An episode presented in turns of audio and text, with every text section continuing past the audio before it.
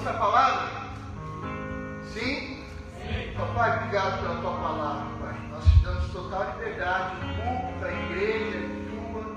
Jesus, tu és o cabeça, o dono de nossas vidas, o Senhor de nossa existência, nosso Salvador, Redentor, aquele que pagou o preço nos justificou na cruz através do sangue e hoje nos liberou o teu Espírito como selo selo de que um dia o Senhor nos voltaria a nos resgatar.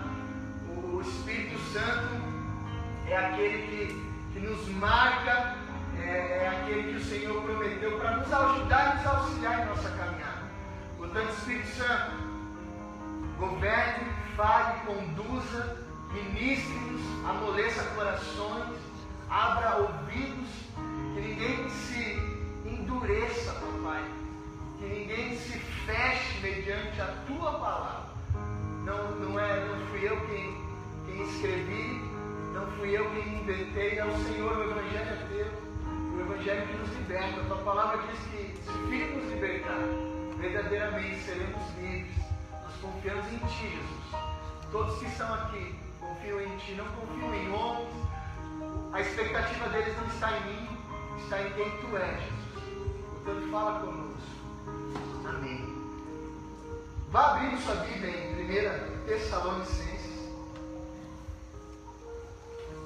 Nós vamos passear por essa carta. É uma carta do apóstolo Paulo à igreja em Tessalônica.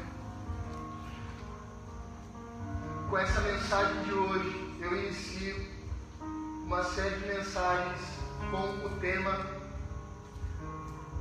se preparando ou preparando-se para a volta de Jesus. Diga aleluia. Aleluia. Quantos creem que está perto? Amém. Amém? E nós, o Espírito Santo colocou meu coração para que pudesse estar trazendo temas específicos para nos aperfeiçoar ainda mais e nos preparar para isso, porque afinal nós não queremos ser pegos de surpresa, sim ou não? Que susto, Jesus voltou, não, você estará preparado, pronto. Quem vai estar preparado? Diga amém. Amém. Vamos ler então 1 Tessalonicenses, o capítulo 4, do verso 1 ao verso 8. Paulo vai dizer assim, ó. Quanto mais, irmãos, já nos instruímos acerca de como viver a fim de agradar a Deus. E de fato, assim vocês estão procedendo. Diga aleluia por isso. Aleluia. Agora lhes pedimos e exortamos o Senhor que cresçam nisso cada vez mais, pois vocês conhecem os mandamentos que lhes damos pela autoridade do Senhor Jesus. Porque Deus não nos chamou para a impureza, mas para a santidade. Portanto, aquele que rejeita essas coisas não está rejeitando o homem, mas a Deus, que lhes dá o seu Espírito Santo. Uma introdução aqui, amados, para que a gente entenda, se você quisermos viver de fato coisas grandes em Deus, Sabe, se eu quero de fato ter uma vida relevante no Espírito Santo e me aperfeiçoar cada dia mais no Senhor Jesus, eu vou precisar seguir os padrões do céu.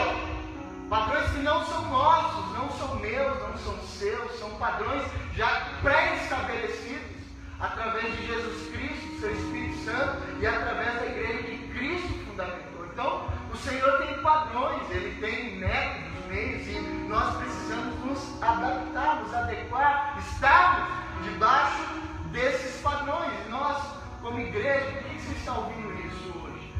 Porque, como igreja estabelecida na cidade, nós estamos vivendo um período singular, um período muito importante e relevante para essa igreja e a igreja também, de forma global, está vivendo um período é, é, diferente, um período único da história.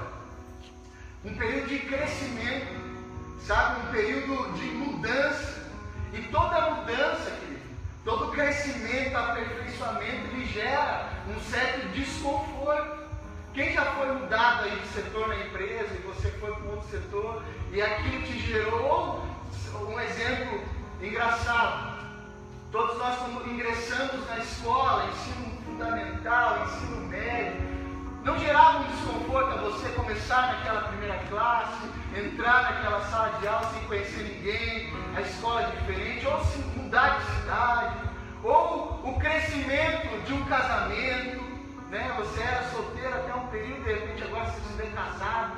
Então você percebe que toda mudança gera desconforto, gera dores, gera incômodo. Lembra da. Eu não passei por isso, graças a Deus, mas todo jovem, toda criança tem um período da sua vida que, conforme isso dizem, né? não sei se é verdade, se é mito ou se não é, mas quando você está crescendo, você já teve dor no osso de crescimento? Quem já teve isso?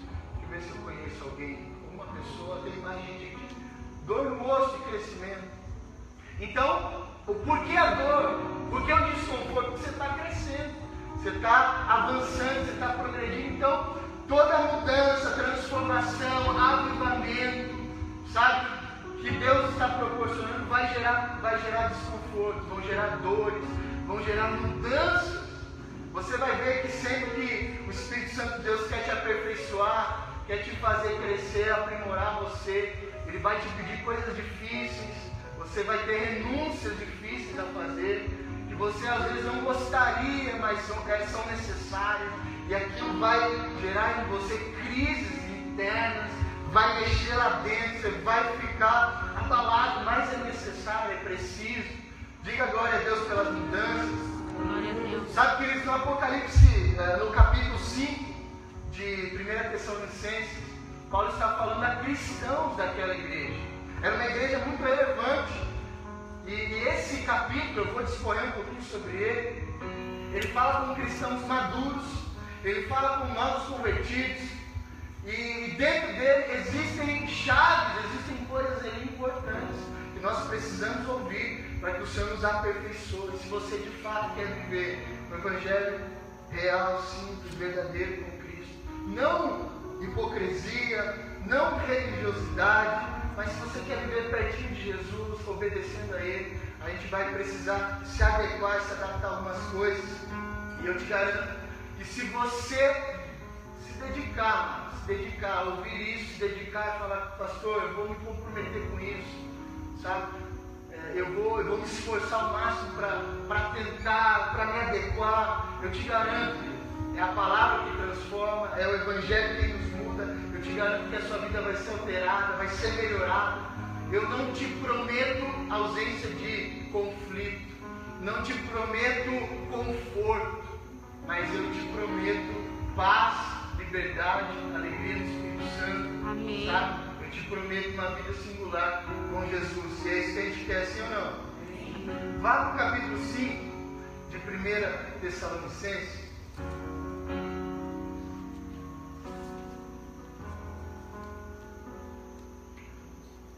Diz assim, ó, do 1 a 8.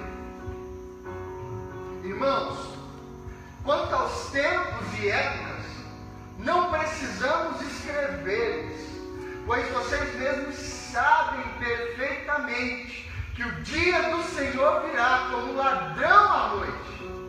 Quando disserem, escute isso, quando disserem, quando os jornais, quando os noticiários disserem paz e segurança, então haverá repentina, então de repente a destruição virá sobre eles, como dores a mulher grávida, de modo nenhum escaparão. Quando disserem paz e segurança, então de repente a destruição virá sobre eles, como dores a mulher grávida, assim como a mulher grávida sente dores de parto, de modo nenhum escaparão. Mas vocês, irmãos, não estão nas trevas, para que esse dia os surpreenda como ladrão, ou seja, os pegue desprevenido. Vocês todos são filhos da luz, filhos do dia, não somos da noite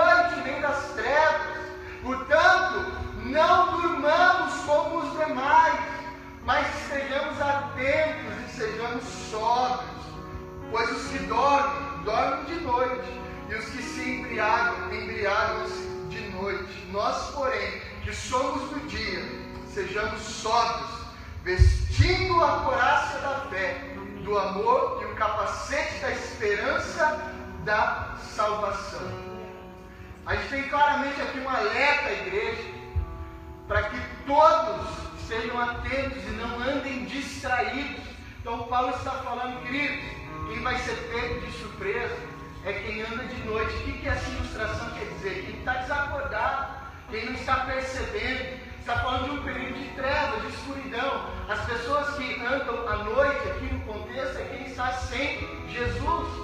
Quem ainda não conhece a graça, a salvação. Então, todos aqueles que não estão com Cristo estão como em trevas, cegos. A escuridão, não conseguem enxergar. Mas nós que andamos na luz, ou seja, que enxergamos com clareza, que percebemos as coisas, que estamos vendo os acontecimentos, não seremos pegos de surpresa. Amém, amados?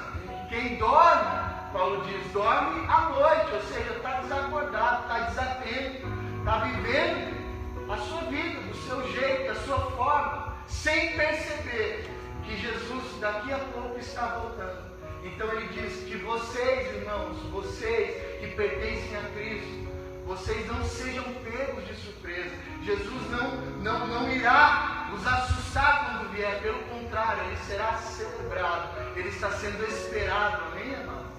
Nós estamos esperando, nós estamos trabalhando para isso, nós estamos apressando o passo, nós estamos dando suor do nosso rosto, sangue, para que isso aconteça. A gente sabe o que vai acontecer, não seremos pegos desprevenidos.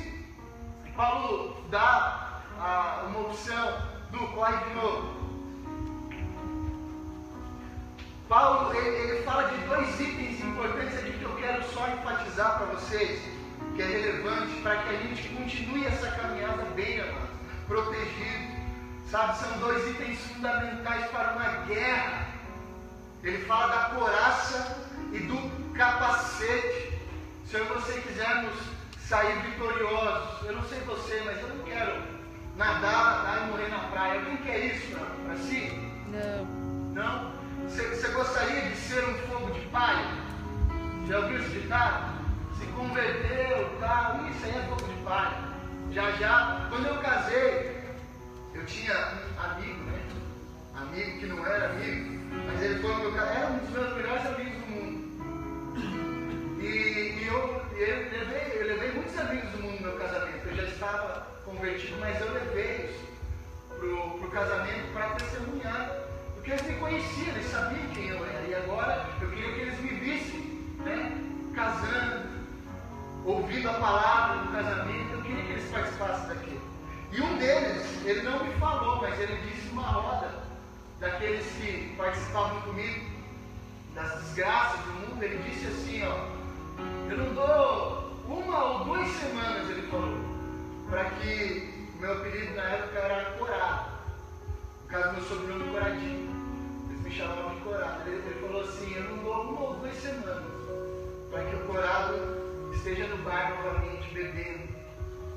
Então, por quê? Porque eles nos conheciam numa época terrível e, e, e a gente não quer ouvir isso, a gente não quer de fato é, viver nessa realidade e, e, poder ouvir alguém dizendo assim, olha, eu falei, não disse?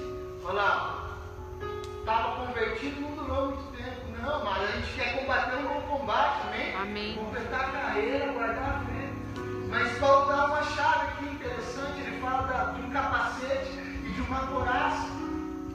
Após é, ele trazer essa convicção, ele começa a dar direções àquela igreja. Para que esses irmãos cresçam, continuem crescendo, sendo edificados. Essa igreja, mas era um exemplo. Ele diz assim, ó, era um exemplo de fé. Lá em 1 Tessalonicenses 1, do verso 6 ao 7, você não precisa ir até lá, fica no capítulo 5, ele fala assim, ó.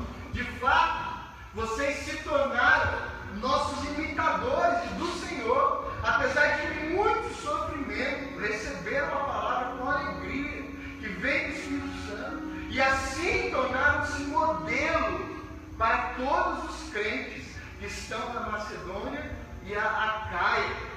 Então ele fala, vocês viraram modelo. Vocês estão influenciando, vocês estão impactando. A obra que vocês estão fazendo está sendo relevante. Eu creio, amado, de todo o coração, que essa igreja é uma igreja relevante para a cidade. Amém. Eu creio que é uma igreja que, que, que dá exemplo. Eu creio que é uma igreja que cresce. Eu creio que é uma igreja que, através do comprometimento dos cristãos que participam dela, ela, ela influencia a cidade, ela influencia as pessoas a, virem ao Senhor, a olhar para esse lugar e, e perceber que aqui existem sim cristãos que não serão fogo de palha, que não serão levados pelo vento de doutrina, que não Amém. nadarão correndo para trás, as pessoas Amém. que irão até o fim. Em nome de Jesus. Amém? Eu creio nisso. Paulo vai dizer assim, ó, vá comigo lá no verso 11. Do 11 ao 27, do capítulo 5.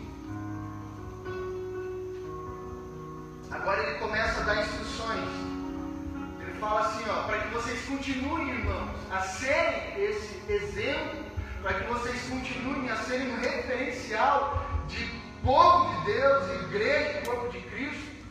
Ele fala, exortem-se e edifiquem-se uns aos outros, como de fato vocês estão fazendo. Agora lhe pedimos, irmãos, que tenham consideração para com todos que se esforçam e trabalham entre vocês, que os lideram no Senhor e os aconselham. Tenham-nos na mais autoestima, com amor por causa do trabalho deles. Vivam em paz uns com os outros. Exortamos vocês, irmãos, a que, a que advirtam os ociosos, confortem os desanimados, auxiliem os fracos, sejam pacientes com todos, tenham cuidado, para que ninguém retribua o mal com o mal, mas sejam sempre bondosos uns para com os outros e para com todos. Alegrem-se sempre, orem continuamente, deem graças em todas as circunstâncias, pois esta é a vontade de Deus para vocês em Cristo Jesus. Não apaguem o espírito, não tratem com desprezo as profecias, mas ponham à prova todas as coisas e fiquem com o que é bom. Afastem-se de toda forma de mal, que o próprio Deus da paz os santifique inteiramente. Que todo espírito, alma e corpo de vocês seja conservado irrepreensível na vida do nosso Senhor Jesus Cristo. Aquele que os chama é fiel e fará isso. Irmãos, orem por nós. Saúdem todos os irmãos com um beijo santo, responsabilizem-nos diante do Senhor para esta carta, para que esta carta seja lida a todos os irmãos. Responsabilize-nos diante do Senhor para que esta carta seja lida diante de todos os irmãos. É por isso que você está ouvindo esta carta, escrita Amém. há muitos anos atrás.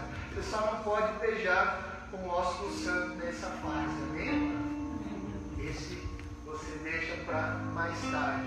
Era uma saudação, um cumprimento, era cultural, tradicional, beijo no rosto, homens, mulheres, e aquilo era um gesto de carinho. Acontecia. No capítulo 5, do 11 em diante, Paulo apresenta, como eu já disse, algumas atitudes muito importantes. Eu li o texto todo e eu vou picotá-lo agora rapidamente para vocês. As partes que eu considero é, mais importantes para que nós possamos viver nessa, nesse tempo, nessa época. E não se omita do que você está ouvindo. Diga glória a Deus por isso. Glória a Deus. Jamais o Espírito Santo conhece teu coração. Não diga, sentado aí onde você está. Oi, o seu irmão podia estar ouvindo. Ou, ou, fulano não está aqui, precisava ouvir isso. Sim, todos precisavam ouvir, inclusive você, e graças a Deus que você veio. Amém. A primeira coisa que Paulo vai dizer aos Tessalonicenses, para que eles continuem sendo uma inspiração, é exortem-se e edifiquem-se. Diga amém. Amém. Exortem-se e edifiquem-se uns aos outros, como de fato vocês já estão fazendo. Exortar, igreja, é animar, estimular, incentivar, fazer com que alguém pense ou se comporte de determinada maneira, corrigir. Eu, eu estou lendo isso que eu, eu tirei, obviamente, do dicionário. O termo exortar, corrigir sabe? Ajudar, estimular e incentivar. Por isso eu sempre os incentivo, exortem-se uns aos outros. sabe? Edifiquem-se também, ele diz. Edificar é ser levado ou conduzido em direção ao aperfeiçoamento. Os relacionamentos devem nos edificar e nos levar a ser melhor, amém, amado? Então, quando você ouve é, esse tipo de coisa, exortem-se uns aos outros, edifiquem-se, não é acuse ou faça alguém passar vergonha ou aponte o dedo ou, enfim, condene. Não é isso. É diferente disso. É você amando aquela pessoa, ajudá-la a caminhar contigo, ajudá-la a chegar num lugar onde você está indo. É, é, é encorajar, exortar é encorajar, impulsionar, é, é empurrar, é, é dar suporte, sabe? Edificar é conduzir alguém em direção ao aperfeiçoamento. Então você como um amigo, você como uma amiga, você edifica as pessoas. Essas coisas são muito importantes para um bom convívio, para uma igreja que agrada ao Senhor. A gente precisa levar as pessoas ao aperfeiçoamento. Se a minha companhia não aperfeiçoa ninguém, eu estou equivocado em minha caminhada, sim ou não? Puxa, eu sou uma, como diz né, o termo, o ditado, nossa, pessoa é tóxica, né? Isso fala. Você tem sido um edificador ou um tóxico? Alguém que contamina, que ao invés de depositar ânimo, energia, gasta as pessoas. Pensa nisso. Avalie-se a si mesmo. Sabe? Olhe sua conduta, sua postura, é importante. Lembre-se que eu estou falando para vocês, para a igreja, para nós. Jesus está voltando, nós precisamos nos preparar para esse retorno. E se eu não estou exortando, edificando, sendo bênção, tem alguma coisa errada. Estou prejudicando, estou me prejudicando. E eu posso ter surpresas. Eu posso estar andando na escuridão sem perceber. E quando Jesus voltar, Ele quer nos pegar a tempo. Ele quer chegar e a gente está como as, as, aquelas virgens, lembra? Com olhos em sua lâmpada, preparado. Uau, Jesus voltou, estou preparado, Senhor, como eu te aguardava. É assim que o Senhor quer nos encontrar, assim que Ele quer encontrar a sua noiva. Então, exortem-se e edifiquem-se. Você tem toda a liberdade, além dos irmãos que me ouvem na internet. Você tem toda a liberdade, em nome de Jesus, de chegar em alguém e ajudar, sabe? Não deixa só para os líderes, não deixa só para o pastor. Vai ficar um trabalho bem, bem difícil se você deixar isso só para nós. Então você está vendo alguma. Talvez você está no trânsito, você está por aí, e você olha, pô, irmãozinho lá na igreja, né? Está ouvindo a pessoa agindo de forma que não glorifica a Deus. Chega nessa pessoa com amor, conversa com ela. Fala, puxa querido. Mas lembra, não é acusação, não é para matar a pessoa, é para exortar, é para edificar, corrigir o amor. Posso contar com você? Posso contar com vocês? Amém. Não pense você que, pastor, isso não é da minha conta. Não, você é igreja, não é assim que a gente gosta de dizer? Eu sou igreja. Eu sou igreja até quando? Até onde eu sou igreja? Eu sou igreja só para receber ou também sou igreja para me doar? Eu sou igreja para pagar preço? E a gente pode usar os pregadores modernos da, da internet, muitos desigrejados dizem isso. Eu sou igreja. Eu não preciso do rebanho. Eu sou igreja sozinho. Ninguém é igreja sozinho. Você só é igreja quando você participa de uma família espiritual. Amém. Quando você participa de um corpo. Quando você participa de um lugar, de um ambiente. Amém? Você sozinho. Eu já preguei sobre isso. Você é uma parte da igreja. Você é uma célula, é um pedaço. Mas no todo você se torna igreja. Então, se você quer de fato ser igreja, exorte e edifique as pessoas. A segunda coisa que Paulo vai mencionar, importante, amado, é consideração e honra. Ele fala assim, ó, agora lhes pedimos, irmãos, que tenham consideração para com os que se esforçam no trabalho entre vocês, que os lideram no Senhor e os aconselhem. Tenham-nos na mais alta estima, com amor, por causa do trabalho deles. Vivam em paz uns com os outros. Consideração e honra. Honrar, honra e consideração para com aqueles que lideram e os aconselham. Você não sabe o preço que é pago, queridos, para cuidar de algo. Se você corajosamente um dia se levantar para se oferecer, ser um voluntário, dizer, Senhor, me usa, e Deus te permitir ser usado, você vai ver como o preço é alto. E eu não estou falando isso para te assustar, e, e, eu estou falando isso também, e, e, e amado, olha só, não deixa eu sozinho com os divididos aqui, hein? O bicho vai pegar pro lado de vocês, amém? Amém. Venha nem ser só para me fazer feliz. Porque às vezes o que tem de gente fugindo disso é incrível. Porque sabe que sim, tem um preço. Liderar, cuidar, amar é difícil. Sabe? E Paulo está dizendo assim, irmãos, vocês que estão sendo cuidados, liderados, amem essas pessoas. Ajude eles. Tenham, isso é honra. O que é honra? É ter mais autoestima. Sabe? Como é que eu honro alguém? É ter essa pessoa em autoestima. Com amor, ele diz. Por causa do trabalho que eles exercem. Vivam em paz uns com os outros. Então é um trabalho, queridos. Não é fácil, mas é gratificante. E por que, que a gente resiste? Por que, que a gente trabalha? Por que, que a gente não desiste? Por que, que a gente não abandona? Porque a gente sabe que a nossa recompensa não está na terra, né? Não está aqui. Eu não trabalho por algo que eu posso receber aqui. Eu trabalho por um salário que está reservado para mim na eternidade. Glória a A Deus. palavra diz junta tesouro no reino, cara. Porque lá ninguém rouba de você. É. Lá não é destruído. Aqui na terra, queridos, vai ser trabalhoso. Sabe? Vão acontecer coisas que vão te frustrar, te decepcionar. Mas Deus vai te preservar e vai cuidar de você. Então, eu como pastor, Paulo falando, ministrando ali, pense Paulo falando naquela igreja, ele diz,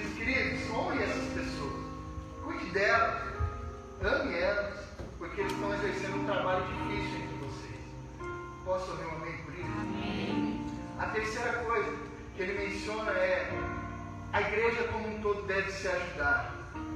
Diga glória a Deus.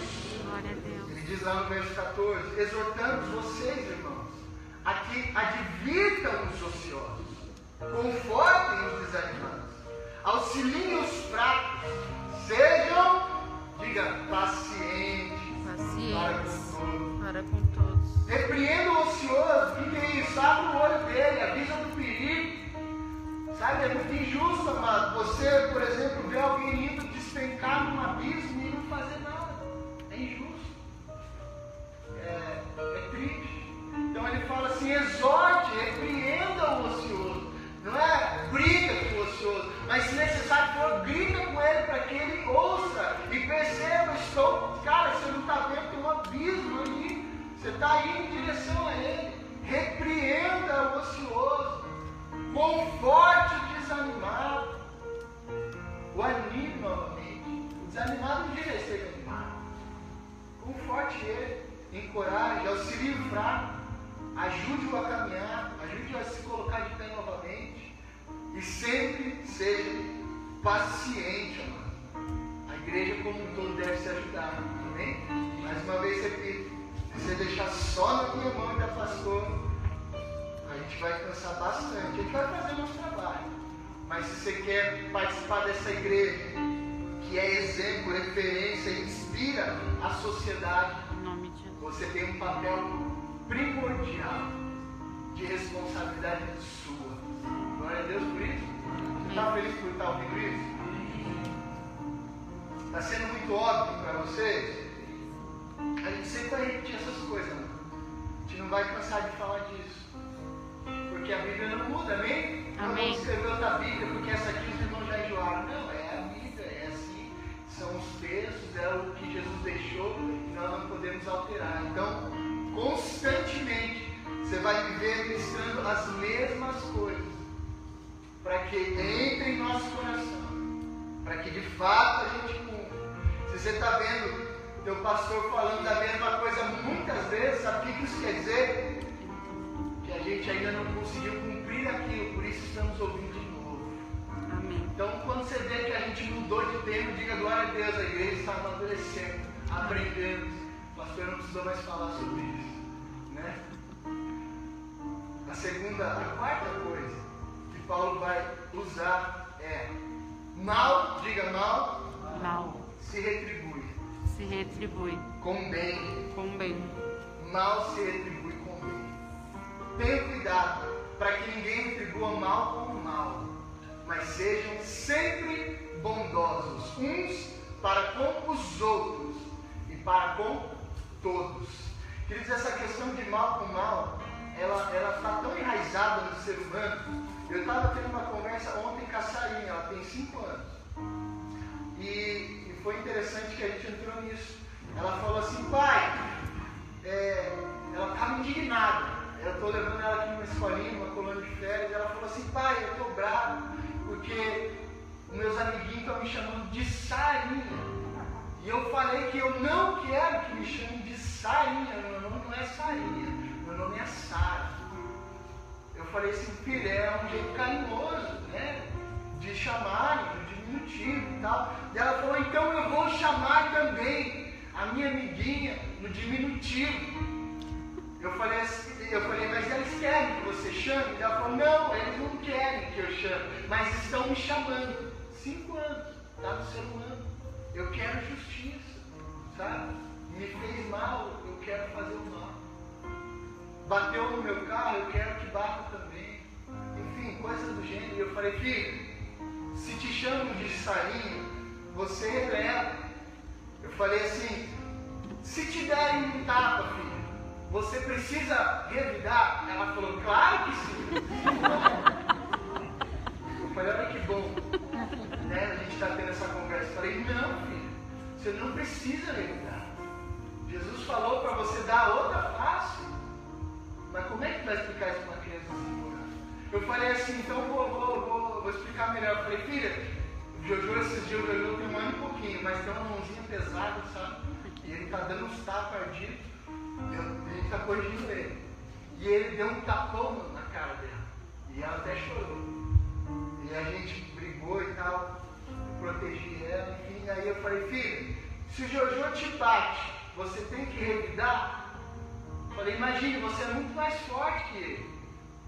Aí ela entendeu. Eu Falei, não, não retribua.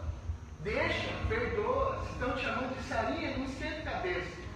Respeita as pessoas. Não chama também se eles não querem. Então você vê que o mal com o mal está em nós. E aí precisa matar isso.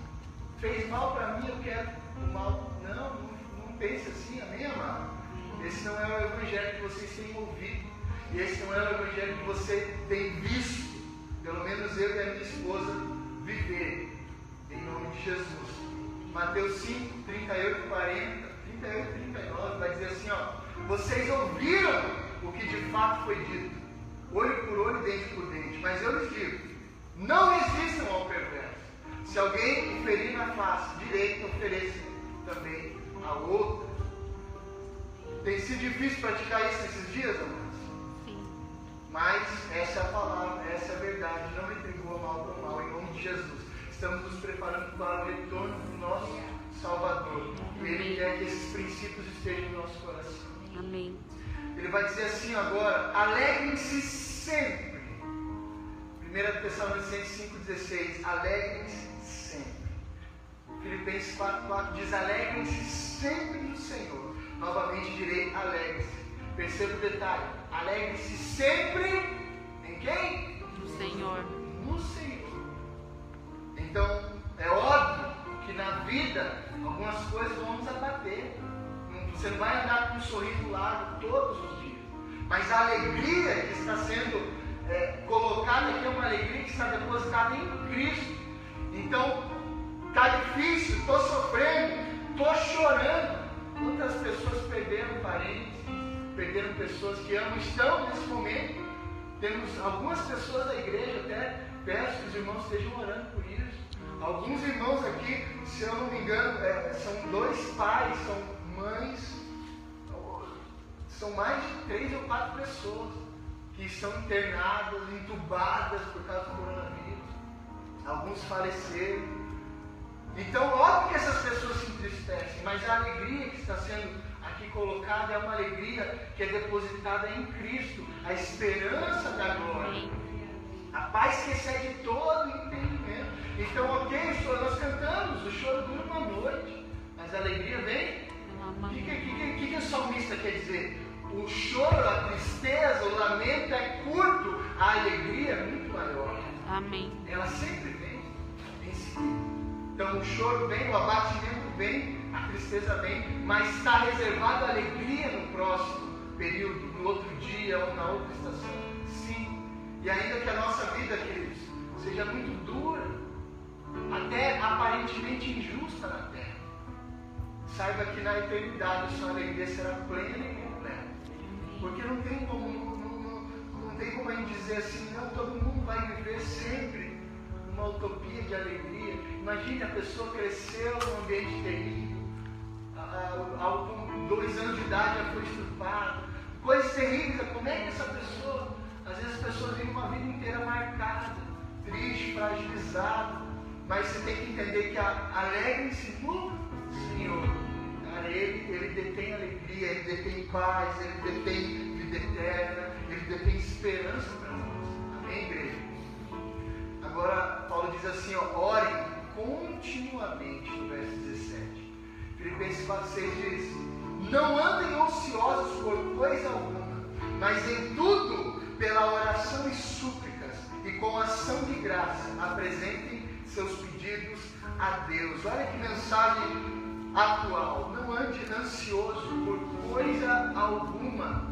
A gente tem visto um período muito difícil, onde as pessoas sim estão ansiosas, sofrendo com depressão, estão por causa de todo o cenário apocalíptico, o, que a imprensa fez, falou, e enfim, a gente sabe que tem algo realmente acontecendo, mas a gente sabe que os extremistas também, e o Senhor está querendo dizer assim, cara, se você está comigo, se você, a tua alegria está em mim, fica tranquilo, vou preservar, vou cuidar de você do meu jeito, da forma que eu entendo, da forma que eu quero, mas não fica ansioso, sabe? Não fica, busca a Deus, evita, amado, ficar aí num contexto de depressão, de tristeza ao extremo, sabe? De, de, de, de isolamento demais ou de solidão.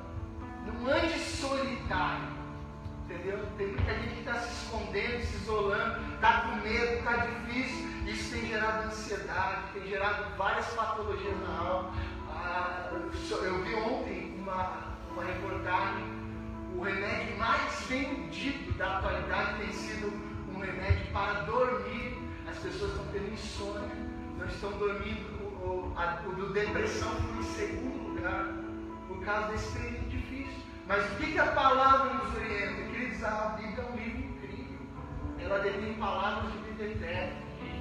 Só que a igreja, muito, muita, poucas pessoas estão dispostas a abrir esse livro e olhar para ele, estudá-lo e vivê-lo.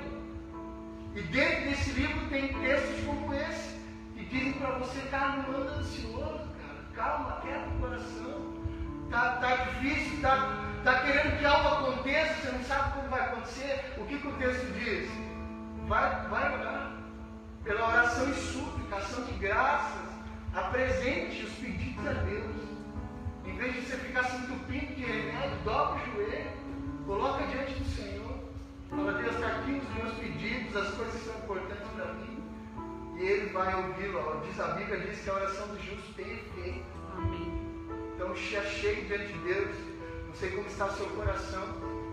Se você está assim ou não, mas eu te, te dou uma lição prática. Não faça isso só aqui chega em casa, está difícil, está passando um tempestade, um tempo terrível, chega em casa, dobra o joelho, chora na presença de Deus.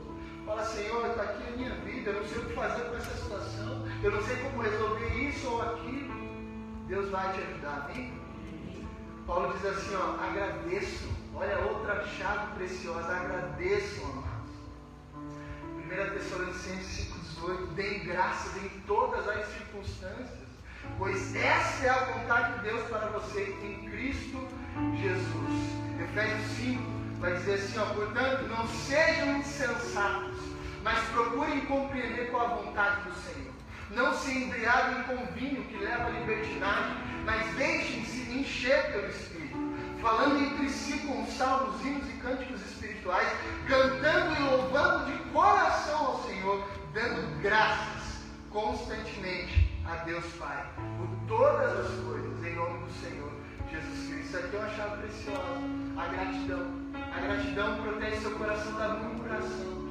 Quando você é grato, a Bíblia diz que todas as coisas cooperam para o bem daqueles que amam a Deus. Quando você entende isso, está caminhando com Cristo, você aprende a agradecer. Você aprende a ver Jesus em tudo. Querido, sua vida vai ser mais feliz e mais fácil.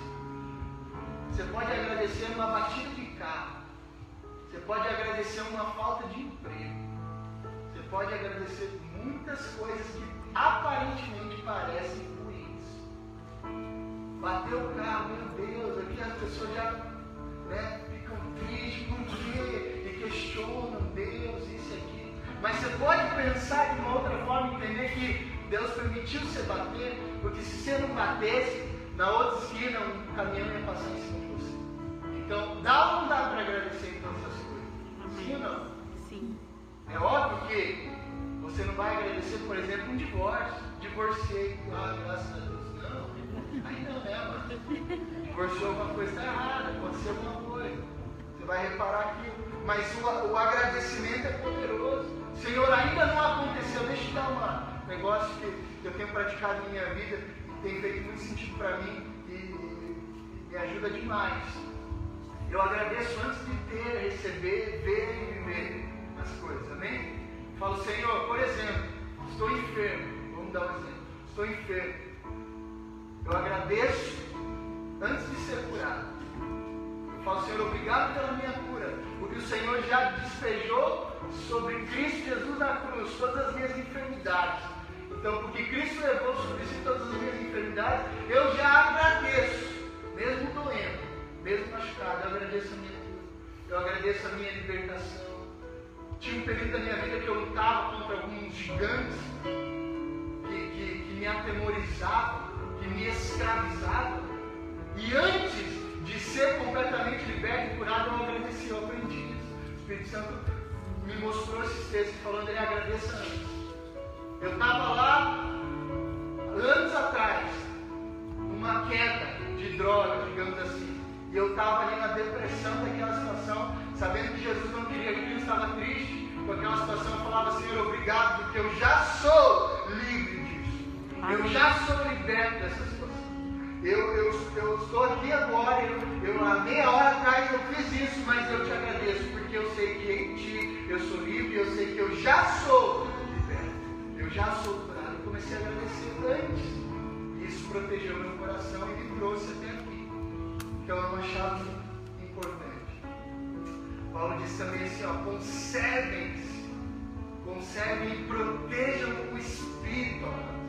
Não apaguem o espírito, ele diz no verso 19. Efésios 4, 29 ao 32 vai dizer assim: ó, nenhuma palavra torpe saia da boca de vocês, mas apenas o que for útil para edificar os outros, conforme a necessidade, para que conceda graça aos que a ouvem. Não entristeçam o Espírito Santo, com o qual vocês foram selados para o dia da redenção.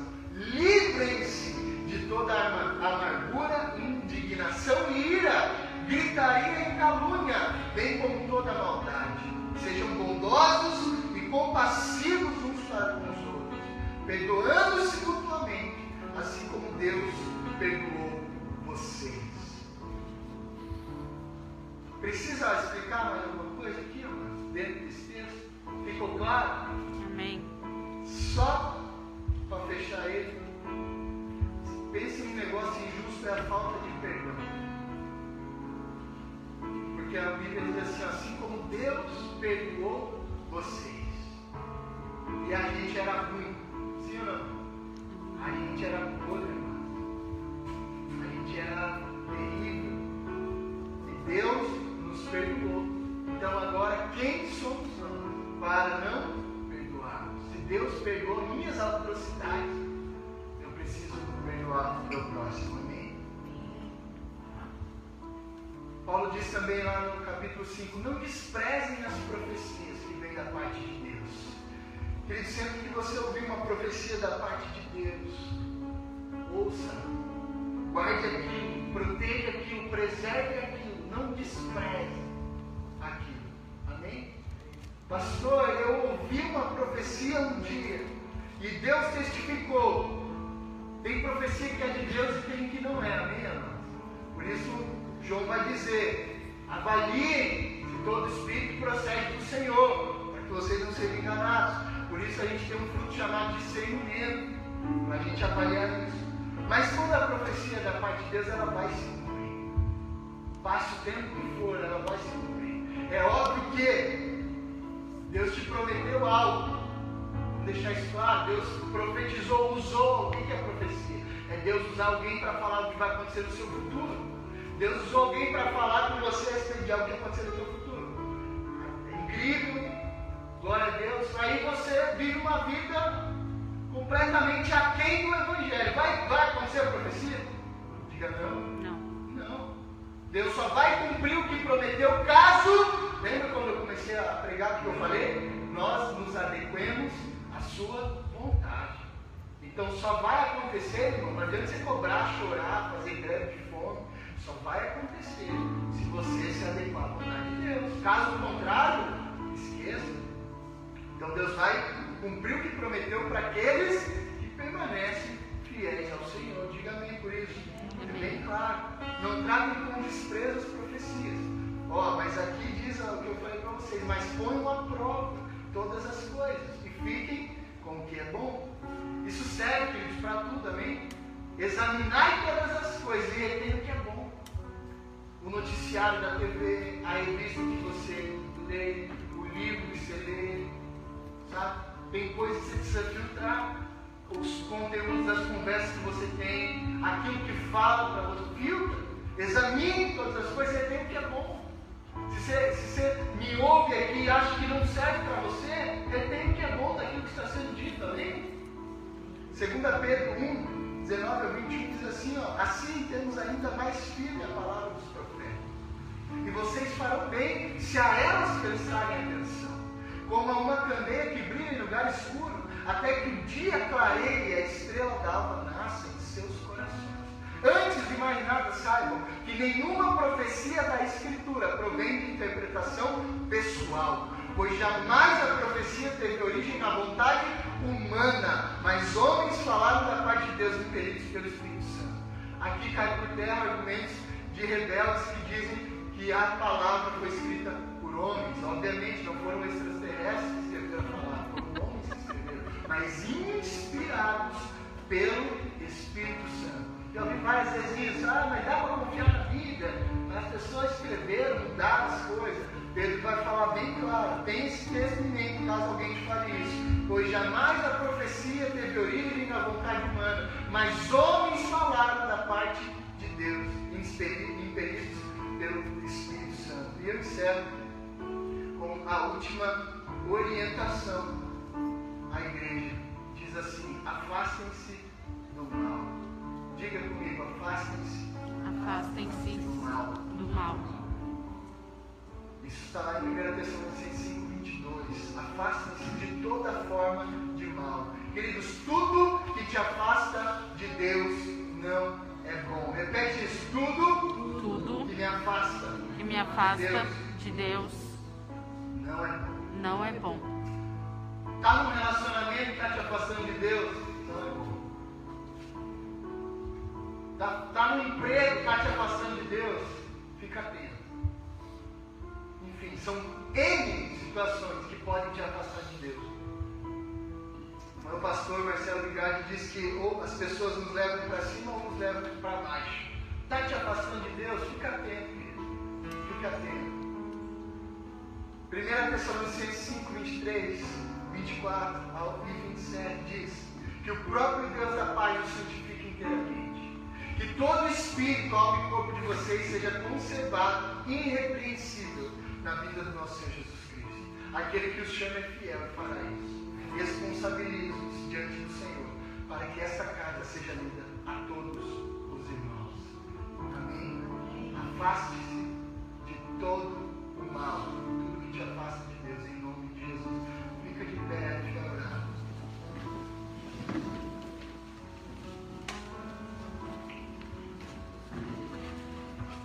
você se comprometesse com a mensagem que ouviu, sabendo que, como Pedro disse, o que você, viu, o que você ouviu foram homens inspirados por Deus que escreveram e por isso chegou até nós.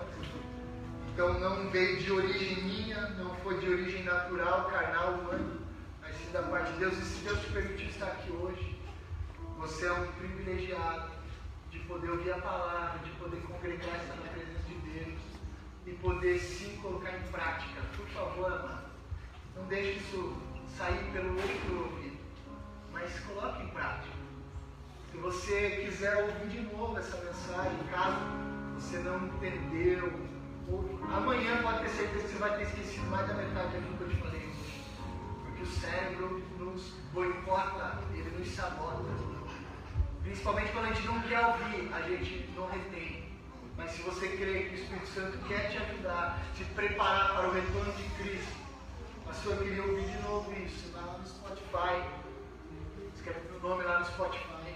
E você vai ter mensagens como essa e muitas outras para que você ouça de novo. Quer compartilhar com alguém? Acha que seria importante alguém estar ouvindo? Compartilhe. Pai, assim, ó, querida, a mensagem do pastor né, que, você, você perdeu da tua igreja. Nós temos alguns heróis hoje em dia que os, os irmãos amam compartilhar na internet. Mas compartilha as mensagens do teu pastor também. Amém? Diga amém por isso. Amém. É, temos os top 5 da, do Brasil. E as pessoas compartilham, falam. Só que tem um pastor também que está pregando o Evangelho, está pagando um preço pela sua vida. Amém? Pode compartilhar as mensagens do seu pastor também, em nome de Jesus. Se você não é dessa igreja, também glória a Deus que você está ouvindo isso. Valorize seu pastor. Valorize a pessoa que está cuidando de você, em nome de Jesus. Amém. Vamos orar? Pai, obrigado pela sua palavra. Nos ajude, Espírito Santo, a obedecer a ela. Nos ajude, Espírito Santo, a te agradar. Executando, Pai, prometeu. Aquilo que o Senhor nos deixou como verdade absoluta. Se tem algo, Pai, que é verdadeiro, está diante de nós, está em nossas cabeceiras, papai. Nós podemos ter quantas nós quisermos, é a tua palavra. Papai, ensina o teu povo a valorizar a tua palavra. Tem pessoas no mundo que dariam, Pai, tudo em troca de uma Bíblia. E nós temos dez em casa e muitas vezes não abrimos. Eu peço, Pai, que o Senhor ensine a tua igreja a abrir a tua palavra, a ler a tua palavra, a cumprir a tua palavra, a ser obediente a ela. Nos ajude, Espírito Santo. Em nome de Jesus. Peço que o Senhor continue ensinando essa igreja, Pai. Que assim como aquela igreja de Tessalonicenses, nós possamos ser um referencial, um exemplo a essa cidade. Sei, papai, que muitas igrejas fizeram atrocidades, decepcionaram muita gente. Mas, Pai, eu estou comprometido com o teu Evangelho. E eu creio que tem pessoas aqui também comprometidas. Encontre pessoas aqui nessa casa, Pai, dispostas a te obedecer. Eu sei que nem todos vão te obedecer, Pai. Seria uma grande ilusão dizer que todos aqui te obedeceriam. Mas eu sei que alguns serão fiéis a ti. Eu sei que alguns farão a tua vontade. E é para isso que o Senhor nos levantou como igreja, para pregar as boas novas, a verdade. Nosso compromisso é contigo. E cada um dará conta daquilo que tem feito e vivido. Em nome de Jesus. Não nos deixa, Pai, também terceirizar nossa responsabilidade. Assim como Adão fez quando comeu o fruto, disse que a culpa era da Eva. E a gente faz isso também, Pai. Muito bem. A gente costuma dizer que a culpa é sempre do outro, nunca nossa. Mas não deixa, Pai. Nos ajuda, Espírito Santo, a assumir a nossa responsabilidade e a viver de uma forma que glorifique o Teu nome em todas as coisas. Em nome de Jesus. Amém. A fechado, eu quero te convidar de fazer um convite. Pode fechar os olhos, não precisa olhar para mim, só me ouça. Se você quer andar com Jesus, viver essa paz que excede todo entendimento, se você quer desfrutar dessa alegria no Senhor, se você está vendo que a tua vida está vazia, sem significado, sem sentido, é bem simples a resposta para você. Se você está sem Cristo, obviamente é inevitável. Se você não olha para Jesus como o teu Salvador, o teu Senhor, alguém a quem você deve honra e adoração, obviamente, querido, sua vida vai ser sem sentido, vai ser vazia.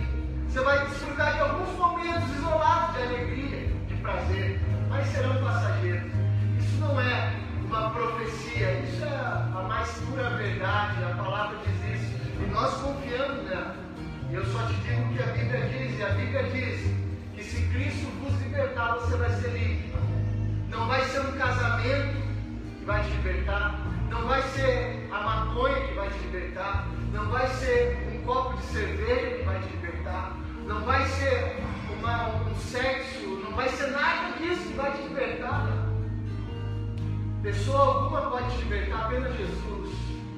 E se Ele te libertar, você vai ser livre de verdade. E ser livre de verdade é ser livre para ser feliz, é ser livre para obedecer a Deus, é ser livre para ser um homem e uma mulher íntegro, que corresponde bem, que é um embaixador do reino. Você é livre. Quando você tem Jesus, você é livre, homem nenhum pode te escravizar. Ser livre, querido, é não ser mais escravo do pecado, é não estar mais sob o domínio do pecado. Me ouça, as tentações virão, obviamente, para todo ser humano. O pecado ainda tentará te influenciar, te provocar e te seduzir. Cada um que vive e respira passa por isso. Mas quando você é livre de verdade, ele não pode mais te dominar. Deus te deu o seu espírito para que você andasse em liberdade, pudesse olhar para Ele e dizer: Você não me escraviza mais. Hoje eu sou livre. Você pode ser livre da mentira, você pode ser livre da idolatria, você pode ser livre, querido, de tudo que tem te aprisionado, mas somente em Cristo Jesus. Se você crê nisso, quer ser livre. Pastor, eu quero ser livre da pornografia, eu quero ser livre dessas coisas. Em Cristo você tem liberdade. Olhe para Ele, olhe para a cruz, se apegue a Ele. Olhe para o sangue fale: esse sangue está sendo derramado sobre mim para me lavar, me santificar. Lembra que Paulo disse: o Senhor os escolheu para a santidade e não mais para a escravidão. Se você quer ser livre, receba Cristo. E você terá uma liberdade, uma alegria que você jamais teve em toda a sua vida. Não te prometo ausência de lágrimas, não é isso. Mas dentro do teu peito, você vai estar jubilante, amado, jubilante.